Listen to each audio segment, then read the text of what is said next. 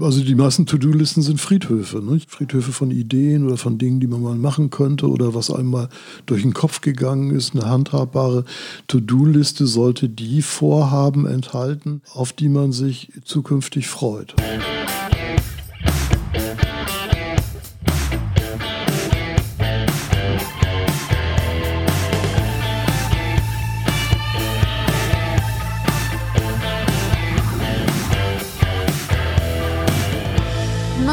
Nomsen. Macht Laune. Nonstop Nomsen Folge 15. Servus und herzlich willkommen. Diesmal im Mittelpunkt das ewige Aufschieben. Vielleicht kennst du das ja auch. To-Do-Listen, die sich nie abarbeiten lassen und eine ganze Reihe von Dingen, die du eher morgen als heute erledigen willst. Oder doch lieber übermorgen? Mir ist das leider auch nicht fremd. Wie du dein Leben ändern kannst, das erklärt dir heute Hans-Werner Rückert. Der Diplompsychologe und Psychoanalytiker hat unter anderem den Bestseller Schluss mit dem ewigen Aufschieben geschrieben. Ein Buch, das ich mit großem Interesse gelesen habe, bin doch auch ich ein Extremaufschieber gewesen. Hans-Werner Rückert beschäftigt sich seit Jahren mit der Problematik, schreibt, hält Vorträge und bietet für Betroffene ganz praktische Hilfe in Seminaren. Wenn auch du dein Leben ändern musst bzw. willst, gibt es jetzt für dich sicher auch den ein oder anderen Aha-Moment. Viel Vergnügen mit der Folge. Servus. Hallo. Schön, dass Sie da sind. Ich freue mich auch. Mit Ihnen hätte ich schon reden sollen, als ich 13 war. Prokrastination begleitet mich mein ganzes Leben. Also Ehrlich? das fing schon in der Schule an, immer alles aufschieben müssen. Wie würden Sie einem Laien Prokrastination beschreiben? Gibt es da eine fachliche Definition, die alle verstehen? Ich glaube, was alle verstehen, ist, äh, die Dinge äh, zu vertagen und aufzuschieben. Nicht? Das ist ja die ursprüngliche Bedeutung des lateinischen Wortes. äh, In crastinam ferre, also auf den nächsten Tag vertagen. Ähm, Und aufschieben kennt auch jeder, insofern ist das relativ einfach. Und Prokrastination ist halt der wissenschaftliche Fachausdruck, weil aufschieben klingt so banal, Prokrastination klingt schon irgendwie besser. Und was sind die härtesten Fälle, die Ihnen in Ihrer Praxis begegnet sind? Sie beschäftigen sich mit dem Thema jetzt wie viele Jahre? Zu lange. ähm, ich weiß nicht, ich habe äh, das Thema äh, entdeckt durch den Besuch eines amerikanischen äh, Psychologen zu Zeiten von äh, Westberlin. Da hatte ich einen Freund und der sagte, komm, wir müssen ins American Hospital, da kommt irgendwie ein Big Shot aus der Psychoszene und der hat zwei Themen gehabt. Das eine waren die sogenannten Supermoms, das sagte mir was. Helikoptereltern würde man heute sagen. ja, ja, genau. Also es reicht nicht just good enough zu sein als Mutter, sondern man muss Supermutter sein. Das äh, kannte ich und das andere, was er hatte, war Procrastination und ich hatte keine Ahnung, was das überhaupt ist. Nach dem Vortrag wusste ich es dann. Ähm, und das war, glaube ich, 1978. Und dann habe ich mich 20 Jahre lang mit dem Thema nicht mehr so richtig beschäftigt. Äh, und mit Kollegen zusammen mal ein Buchprojekt äh, am Start gehabt und die Lektorin sagte, was machen Sie denn sonst noch so? Ich sagte, ich beschäftige mich auch mit Aufschieben und sie sagte, das ist ein super Thema, müssen Sie was machen? Und ich sagte, nee, das interessiert außer mir keinen Menschen. Äh, aber sie hatte recht und äh, das war dann 99, als das Buch in der ersten Auflage erschien. Jetzt gibt es ja Prokrastination äh, von minderschweren Fällen, die einfach mal was über eine Woche schieben oder über zwei und dann eben so diese Härtefälle. Gibt es in der Tat Menschen, die das über Jahre oder Jahrzehnte vor sich herschieben, was sie eigentlich so dringend erledigen müssten? Naja, ob sie es dann so dringend erledigen müssten, ist natürlich nach 10 Jahren oder nach 20 Jahren die Frage. Nicht? In der Regel ging es ja dann auch ohne. Äh, Aber es gibt natürlich Menschen, die äh, mit Lebenslügen leben. Nicht? Also Was kann das denn sein? Oder? ich habe ganz viel Post bekommen von bayerischen Kommunalpolitikern. Ich weiß nicht warum, aber die sind offenbar anfällig. Und die haben dann geschrieben, ja, ihr habt jetzt durch ihr Buch erkannt, ich bin ein Prokrastinator und ich dachte immer, ich bin ein Workaholic. Aber man kann sich natürlich gut tarnen, dadurch, dass man ständig Projekte startet und anschiebt. ne? Der eine hat geschrieben, äh, bevor das auffliegt, dass ich die Dinge nie zu Ende bringe, eröffne ich eine neue Autobahn Ja. oder eine neue Kita oder organisiere irgendwie einen Besuch in Nepal. Und die haben natürlich dann Angst, dass das irgendwann doch zusammenbricht, so ein Kartenhaus. Und das ist ja auch richtig. Oder es gibt Leute im Management, bei Siemens zum Beispiel, die äh, irgendwann ins Aufschieben geraten. Nicht? Und das kann man ein paar Jahre auch durch Aktivismus tarnen. Es gibt Leute, die haben seit 20 Jahren eine Dissertation in der Nachttischschublade. Also ich, wahrscheinlich geht es vielen Menschen ähnlich wie mir, die auch immer so einen gewissen Druck brauchen und dann sagen, ah, die Hausarbeit schreibe ich schon noch. Ich kann mich an mein Studium erinnern. Ich habe, glaube ich, jede Hausarbeit in einer Nacht geschrieben mhm. und fand das danach immer toll, was man so in einer Nacht alles erreichen kann und keine schlechter als zwei Minus. Aber auf den Gedanken, dass sie vielleicht hätte noch besser sein können von der Zensur, äh, bin ich da irgendwie nie drauf gekommen. Die Facharbeit habe ich mit wehenden Fahnen am Vormittag im Gymnasium abgeliefert. Woher können denn solche Muster kommen, dass man bestimmte Dinge immer auf den letzten Drücker macht? Es gibt ja also eine ganze Reihe von äh, Ursachen, die da ins Felde geführt werden. Nicht? Das eine äh, was man meistens sieht, ist, äh, dass es irgendwie äh, an elterlichen Vorbildern fehlt, wie man Dinge vielleicht konsequent, aber doch entspannt und damit dann für Kinder attraktiv erledigt. Ne? Es gibt Elternhäuser, die sind völlig überreguliert, streng, Kadavergehorsam und so. Da ist es klar, könnte man sagen, dann ist das Aufschieben wie eine Art Widerstand. Äh, es gibt aber auch völlig chaotische Elternhäuser, die kriegen auch alle nichts auf die Reihe seit Generationen. Da lernt man das wahrscheinlich, guckt man sich ab. Ne? Äh, und dann gibt es auch Elternhäuser, die sind irgendwie ganz geordnet und ähm, man hat vielleicht äh, in seinem eigenen Leben dann irgendwie dieses Element, dass man Spannung kreieren will. Das ist das mit dem letzten Drücker natürlich. Mhm. Nicht? Also wenn man Dinge gut plant und einigermaßen zeitnah erledigt und dann kann man die Rechtschreibkorrektur nochmal über seinen Text laufen lassen oder man gibt es irgendwie einer Freundin, die das auch nochmal liest und dann gibt man zwei Tage vor der Deadline ab. Dann ist die Qualität in der Regel besser als bei den Dingen, ja. die last minute produziert werden, aber das fühlt sich nicht so gut an. Das ist so eine Beamtenmentalität, dass äh, gerade an der Uni, also Kriegsberichte von der Front akademischen Arbeitens sind halt irgendwie beliebter, als zu sagen, ich habe das so mit einem Arbeitsplan gemacht, den habe ich eingehalten, dann habe ich anschließend Sport gemacht.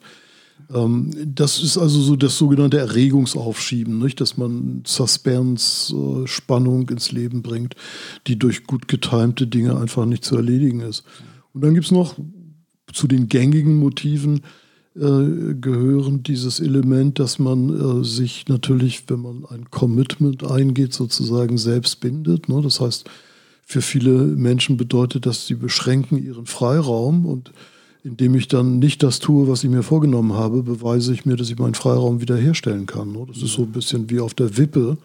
Einerseits mache ich überhaupt einen Plan und sage, das will ich dann und dann beginnen und, und in dem Moment, wo ich es mache, ärgert es mich auch schon und liegt mir im Magen und ich schiebe es dann raus und vertage es als Zeichen dafür, dass ich meine persönliche Freiheit doch wiederherstelle. Das sind alles die nicht klinischen Phänomene. Dann kommen natürlich die klinischen Gründe dazu, ne, warum jemand vielleicht unbewusste Konflikte vermeidet oder warum jemand äh, im schlichtesten Fall Anstrengungsvermeidung als Lebensthema hat. Ne? Ja. Und, und, äh, vom Anspruchsniveau her äh, vielleicht damit auch ganz gut bedient ist, weil wenn man in Ihrem Beispiel, Sie sagten, das ist dann immer alles 2 plus gewesen. Das, das hat dann das, gereicht, ne? Genau, wenn es dann reicht und der Ehrgeiz nicht so ist, dass Sie sagen, ich bin auch nicht blöder als die anderen und will naja, ich, ich, war immer froh, dass ich es dann durchgezogen habe, weil ich ja nebenbei quasi Vollzeit gearbeitet habe. Ne? Genau. Ich glaube, dass es bei mir, also wenn ich mich jetzt selbst mal unter fachkundiger Anleitung in die Analyse nehme, immer berufliche Dinge auch waren, die, die haben sehr schnelle Befriedigung versprochen. Das heißt, ich habe eine Morningshow im Radio moderiert, bin nachts ja. um halb drei, drei, halb vier da aufgetaucht, habe meine Texte geschrieben, Radiosendungen gemacht. Wow, mhm.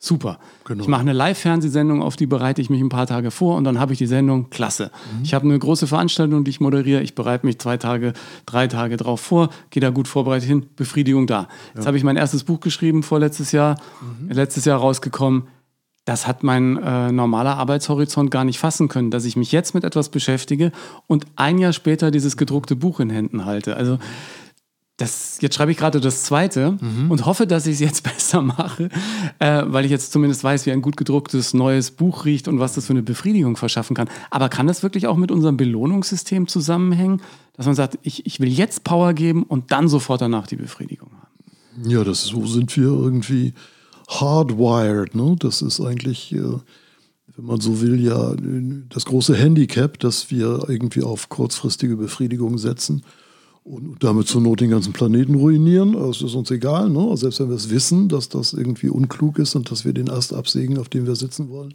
äh, ist das unmittelbare Belohnungsmanagement äh, halt so wahnsinnig verlockend. Und wenn man dann auch noch Erfolg hat und sie haben Erfolg, dann gibt es irgendwie wenig Gründe, das wirklich zu ändern. Ja, jetzt macht man, ich mache zumindest mit meinem Leben nichts anderes kaputt, ne? aber diese mhm. Wahlperioden als kurzfristige Erfolgsbasis genau. genau. sind natürlich dann dafür verantwortlich, dass im Prinzip Klimawandel auch eine Art von Prokrastination ist, würden Sie sagen?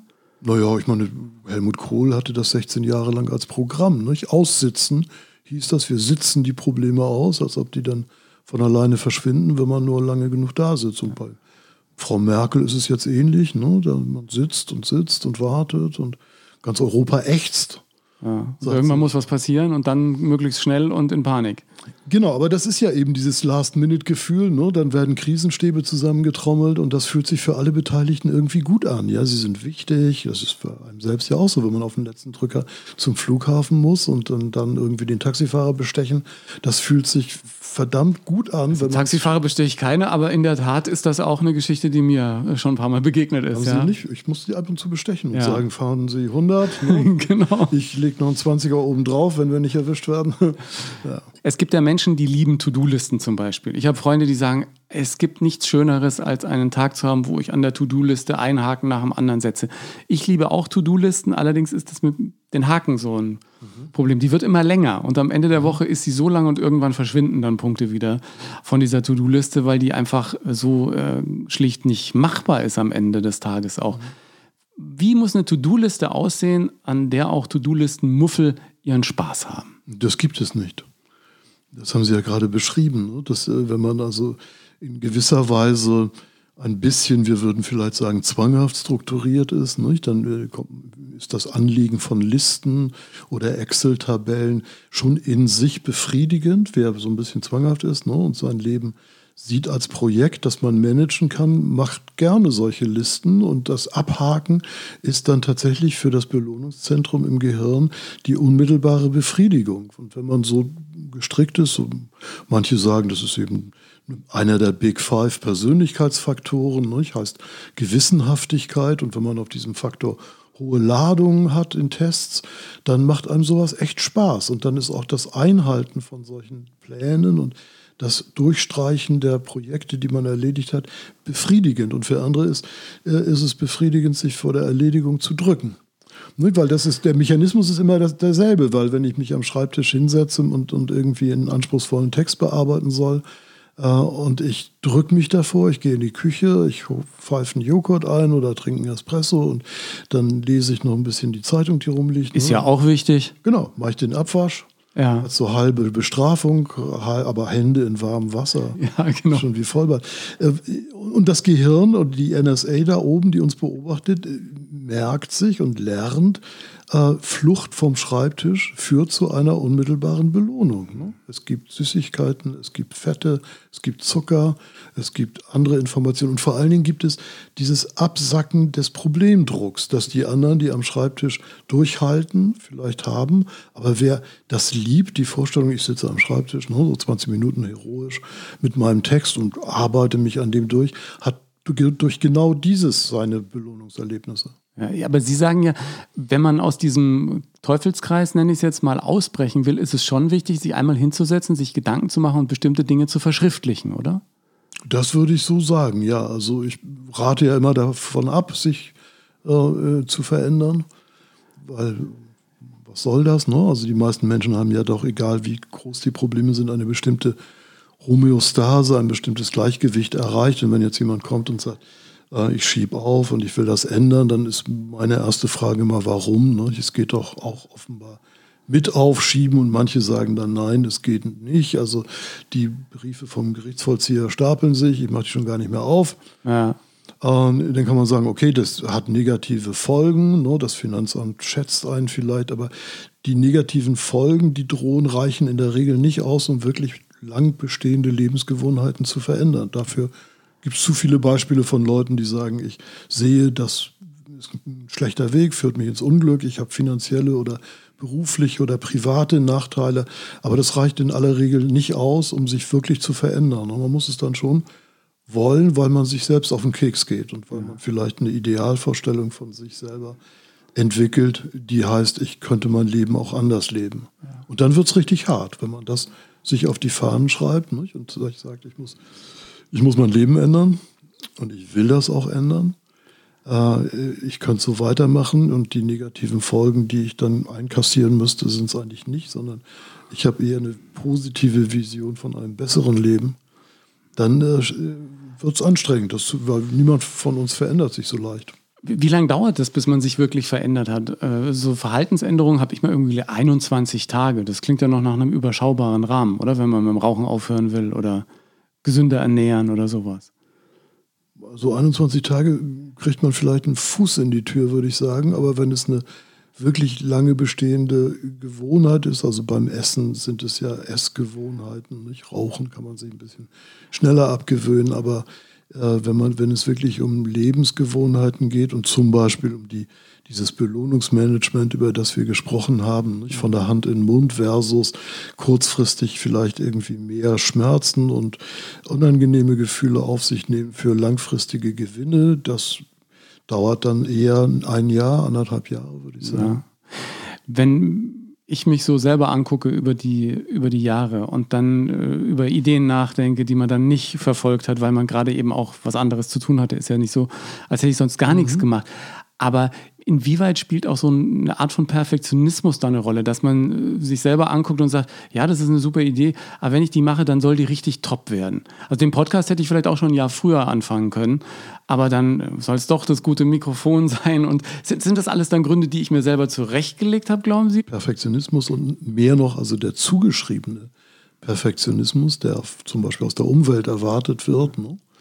Äh, ein, ein sehr bekanntes Aufschiebemotiv, weil solange man noch nicht angefangen hat, ist man ein großes Versprechen an die Welt. Ne? Solange äh, man nicht gestartet ist, ist man nicht damit konfrontiert, dass die Dinge meistens länger dauern und dass man kleinere Brötchen backen muss, dass man in der Regel nicht den perfekten Satz ja, im Handumdrehen aufs Papier hämmert, ne, ja. sondern dass man drei Entwürfe wegschmeißt. Äh, was für manche Leute selbstverständlich ist und für andere eine nahezu existenzielle Kränkung. Ne? Wer jetzt wirklich identifiziert ist mit einem eigenen Perfektionismus oder einem zugeschriebenen Perfektionismus, für den bedeutet das ja ein unerträgliches Leiden. Ne? Wenn ich dann merke, es geht nicht so schnell und es ist nicht so perfekt. Und für, für diejenigen ist das ein, ein guter Grund zu sagen, ich mache es lieber morgen, morgen bin ich mehr in Stimmung und dann klappt es vielleicht besser und tomorrow never comes, wie ja. wir wissen, aber das macht ja nichts.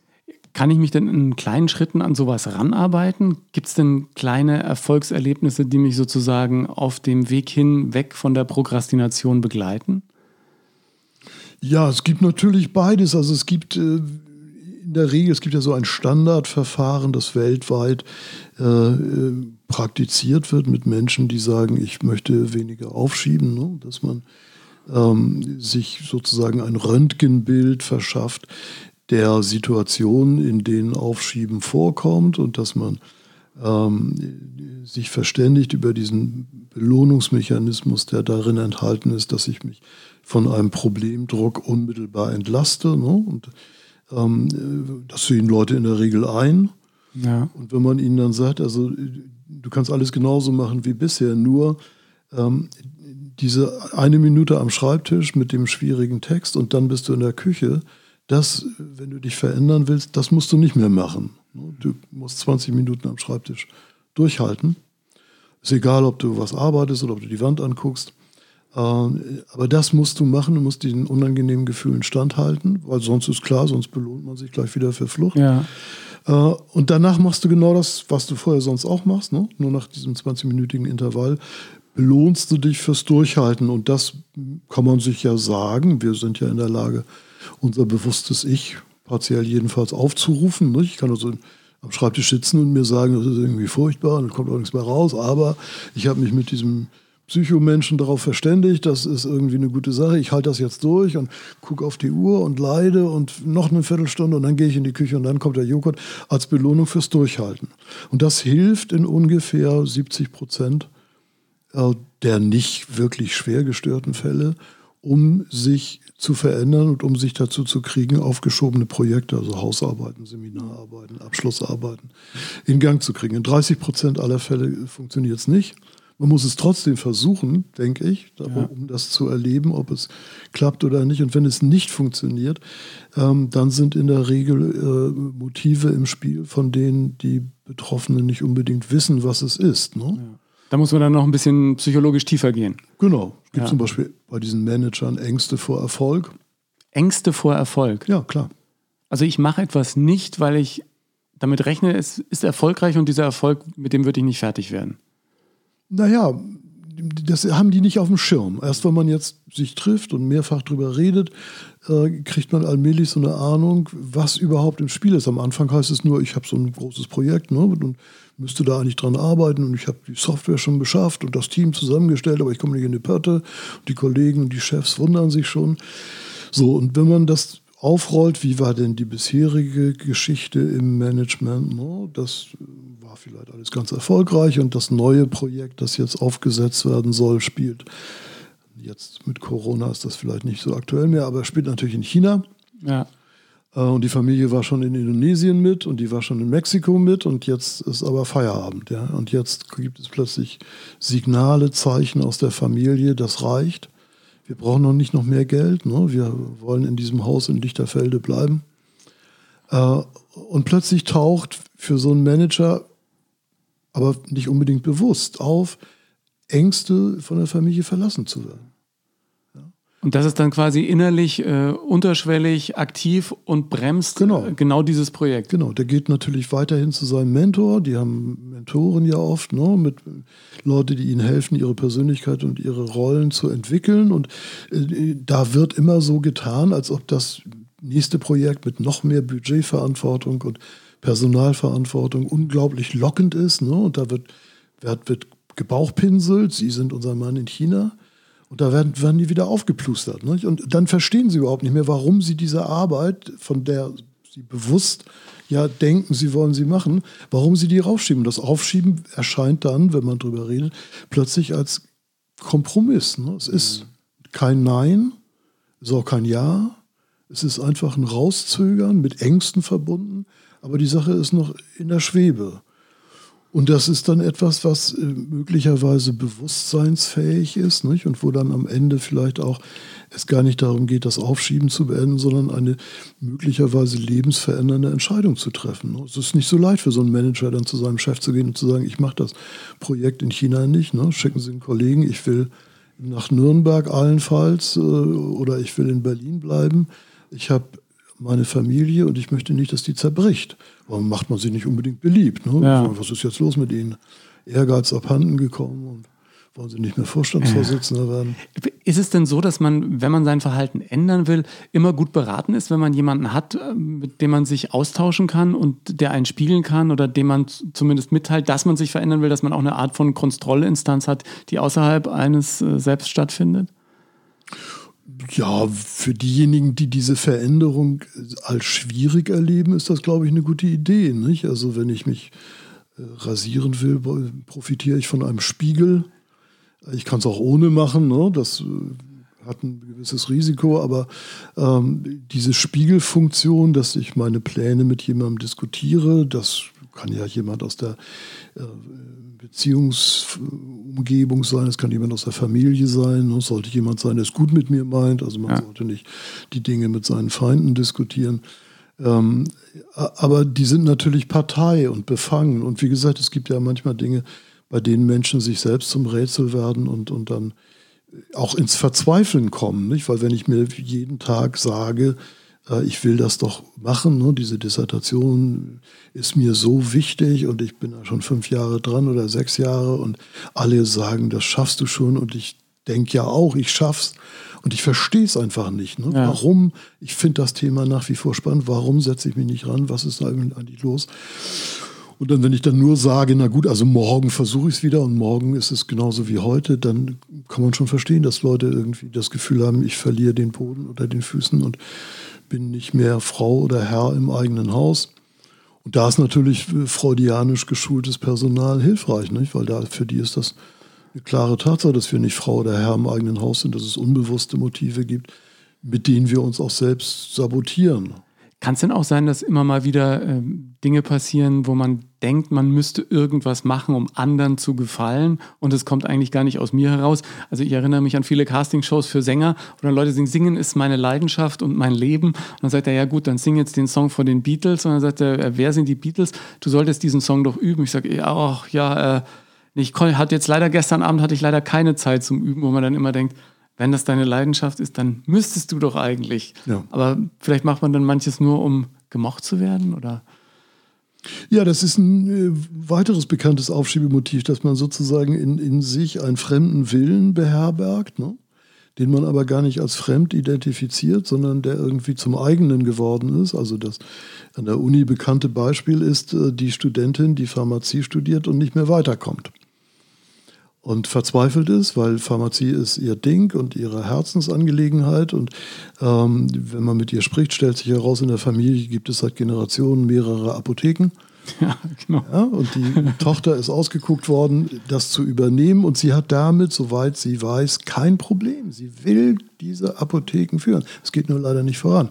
Und, und das ist dann so wie die Trockenlegung von Gebieten in der Nordsee erst wenn man sich drüber unterhält und verständigt, dann gewinnt man vielleicht peu à peu den eigenen Willen zurück, sich zu fragen, wie kam das eigentlich in mein Leben mit dieser Apotheke? Ne? Ja. Niemand von uns kommt auf die Welt und sagt sich, oh, jetzt bin ich sechs, jetzt gehe ich zur Schule, dann übernehme ich später eine Apotheke.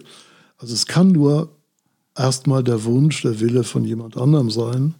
Ich ist ein anderer, heißt das ja so als Schlagwort. Ne? Und das ist für manche Leute überhaupt kein Problem die sehen wir nie, die haben dann eben auch kein Problem. Aber für diejenigen, für die das ein Thema wird, äh, ist Aufschieben, es geht nicht mehr voran. Nicht? Und äh, ich bejahe das aber, soweit ich weiß, völlig, was ich da tun will.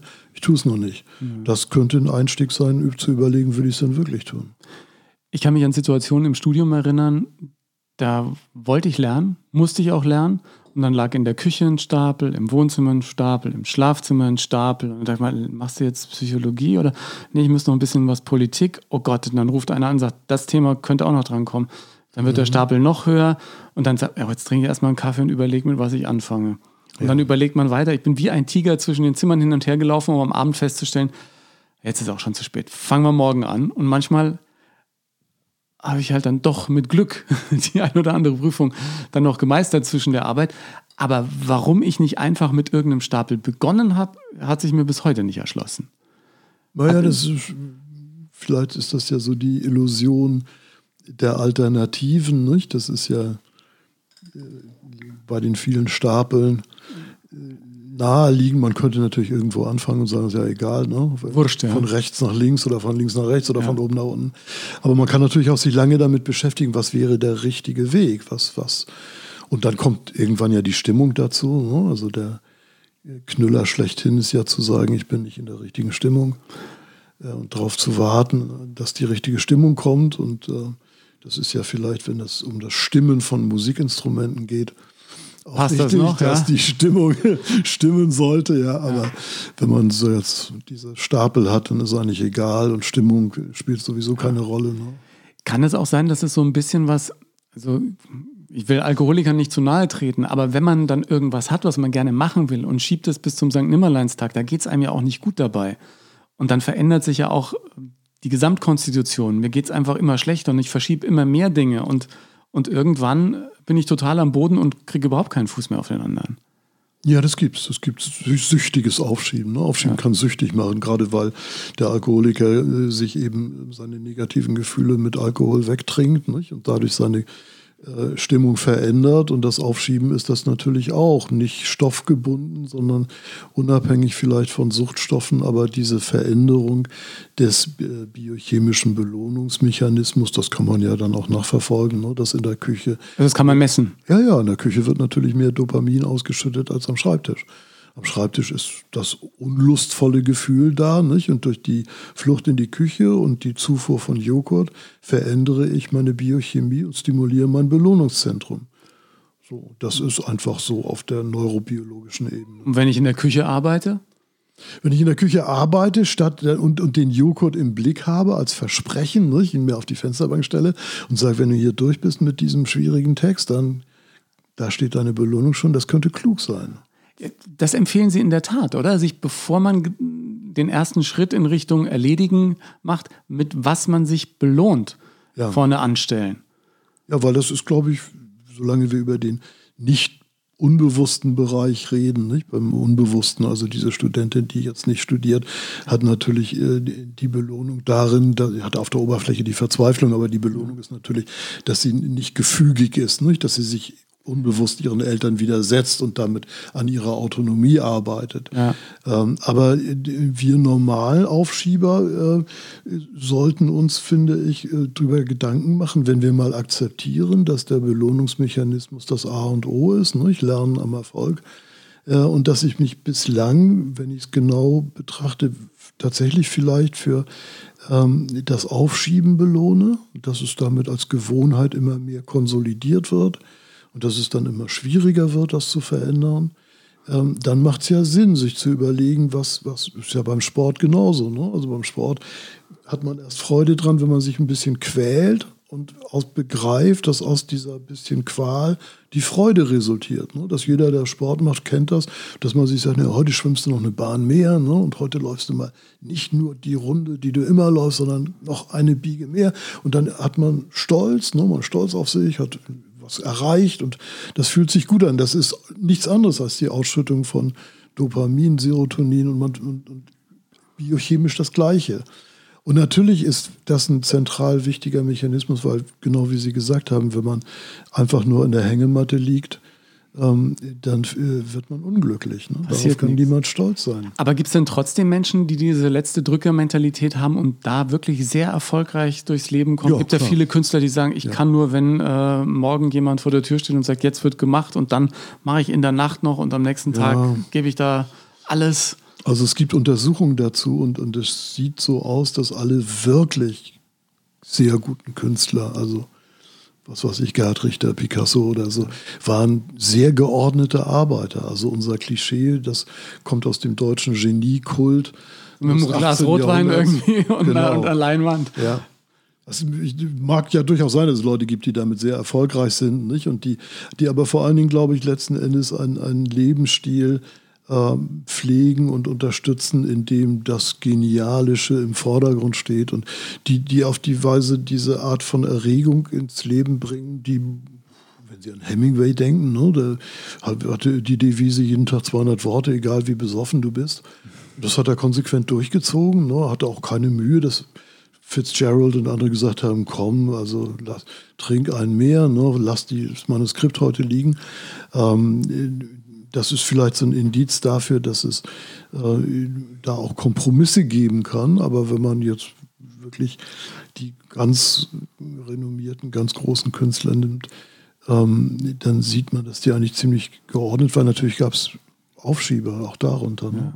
Ein Kollege, der sehr erfolgreich Bücher schreibt, Peter Prange, hat mal gesagt, du musst einfach jeden Tag drei bis fünf Seiten äh, schreiben, dann hast du nach einem Jahr auf jeden Fall eine Buchlänge voll, ja. Und selbst ja. wenn du ein paar Seiten wieder wegschmeißt. Seit ich mein erstes Buch gelesen habe, dachte ich immer, ja, so irgendwann mal ein eigenes Buch schreiben. Dass es so viel Arbeit werden würde, hatte ich damals natürlich auch nicht gedacht. Was mir auch äh, sehr geholfen hat in den letzten Jahren, ist äh, eine Ideenwand. Mhm. Eine Wand, an der alles, was sich so an Ideen in meinem Kopf befindet, einfach aufgeschrieben wird und draufgepinnt mhm. wird. Und wenn ich mal Zeit habe, dann nehme ich mir irgendeinen so Pin von der Wand und gucke mal, was man aus der Idee machen kann. Ja. Allein die aus dem Kopf rauszukriegen, hat mir, glaube ich, sehr geholfen. Ja, das ist eine gute Idee. Das wird immer sehr empfohlen, dass man äh, die Dinge aus seinem kreisenden System, aus dem Kopf rausbringt, ne? dass man motorische Abfuhr hat, Hand am Arm. Aber es klingt so simpel. Ich habe ja jahrelang nicht gedacht, dass sowas funktionieren könnte, bevor man es dann mal ausprobiert hat. Ne? Ja, das, wenn das so war, ist das ein Zeichen dafür, dass äh, wir manchmal äh, zu viel denken, ne, zu, also Opfer unserer Vorurteile auch werden, irgendwie denken, das kann doch nicht funktionieren, das ja. ist viel zu simpel.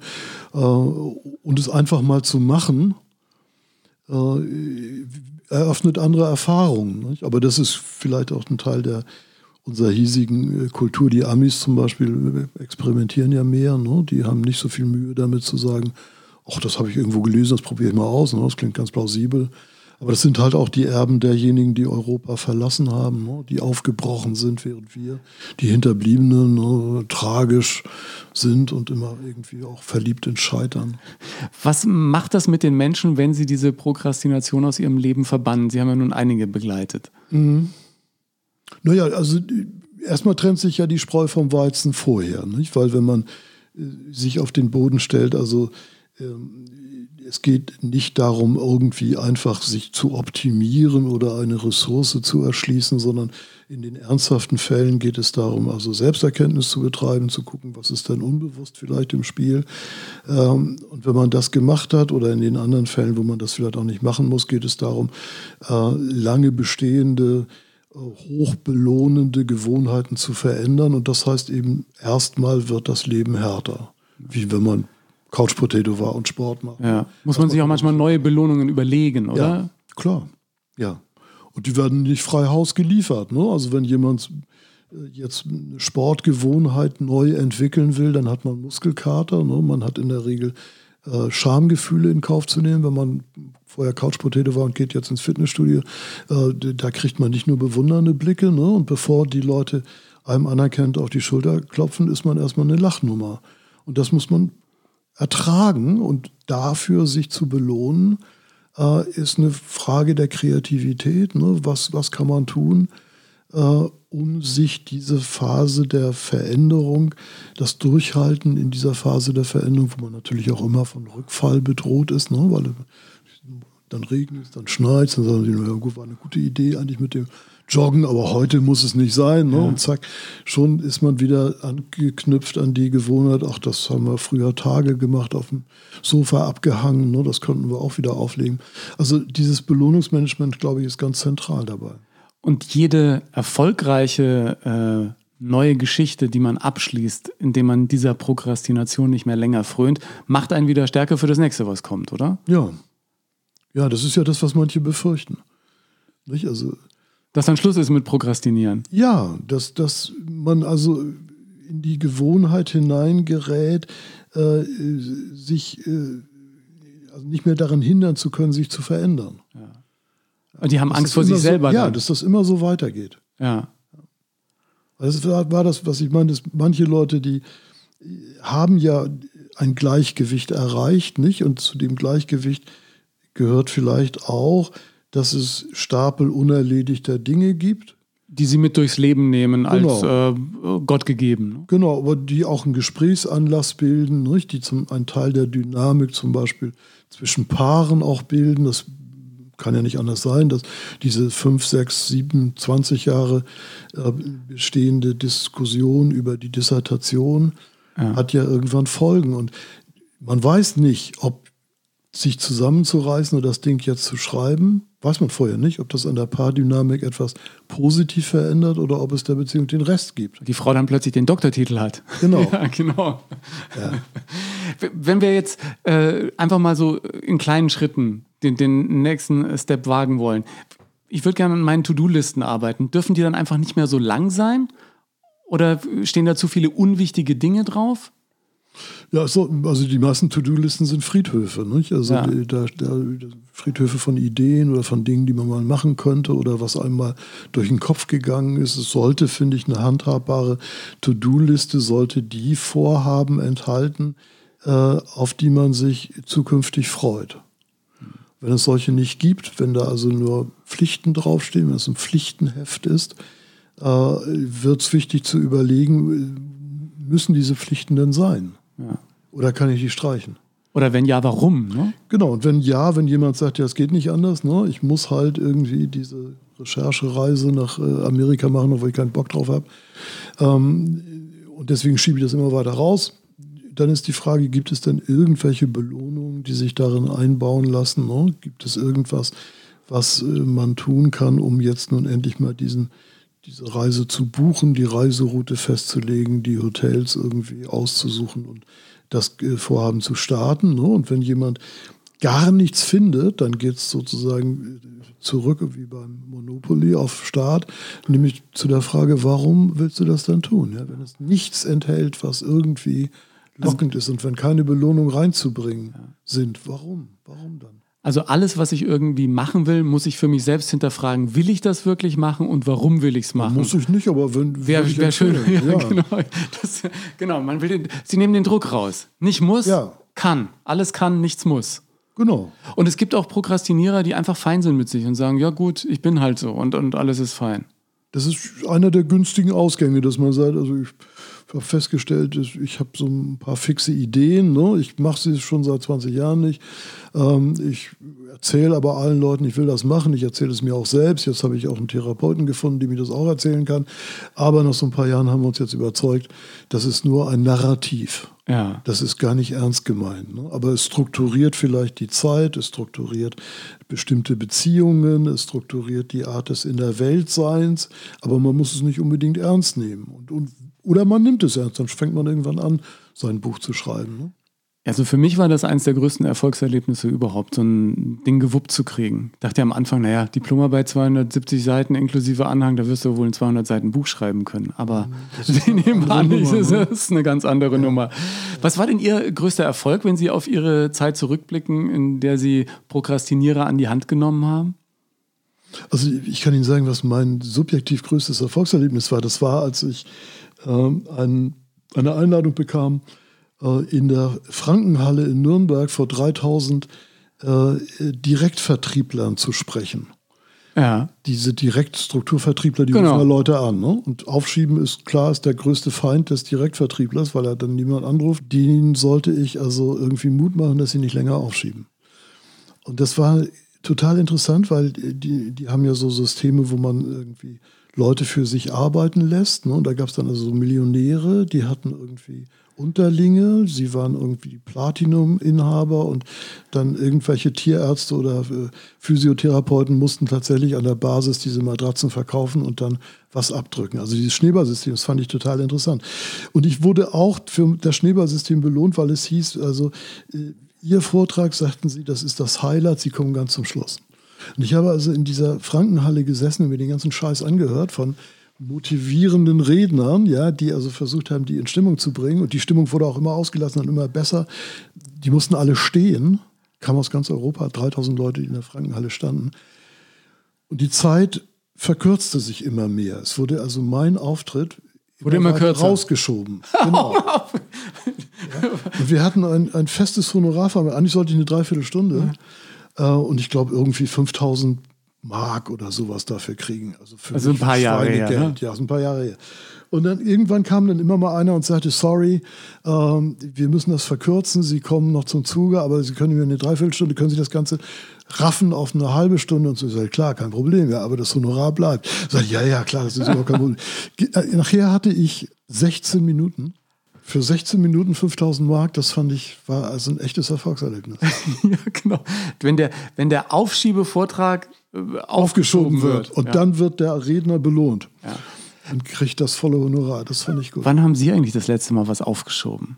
Ich schiebe ja intentional äh, ständig Dinge auf, ne, die ähm, mir aus irgendeinem Grunde irgendwie wichtig erscheinen, aber bei denen ich weiß, wenn ich die vor mir herschiebe, passiert eigentlich nichts. Ne? Also jetzt zum Beispiel ähm, bin ich verabredet mit einem äh, Kollegen aus, aus England, der will irgendein Interview machen, wo es um den bundesdeutschen Gesundheitsmarkt oder so geht. Da, der ist für so eine Unternehmensberatung tätig. Ne? Und ich bin da nicht ganz abgeneigt, aber so richtig Lust habe ich auch nicht.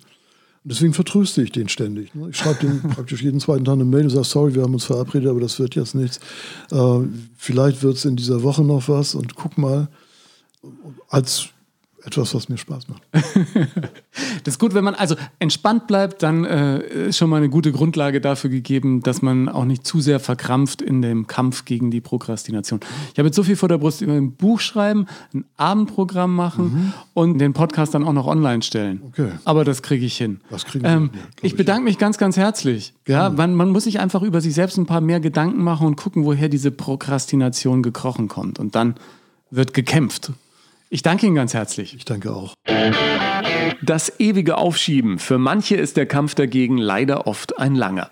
Wenn dich die Arbeit von Hans-Werner Rückert interessiert, schau doch einfach auf seiner Homepage vorbei, die ich dir gern in den Show Notes verlinke.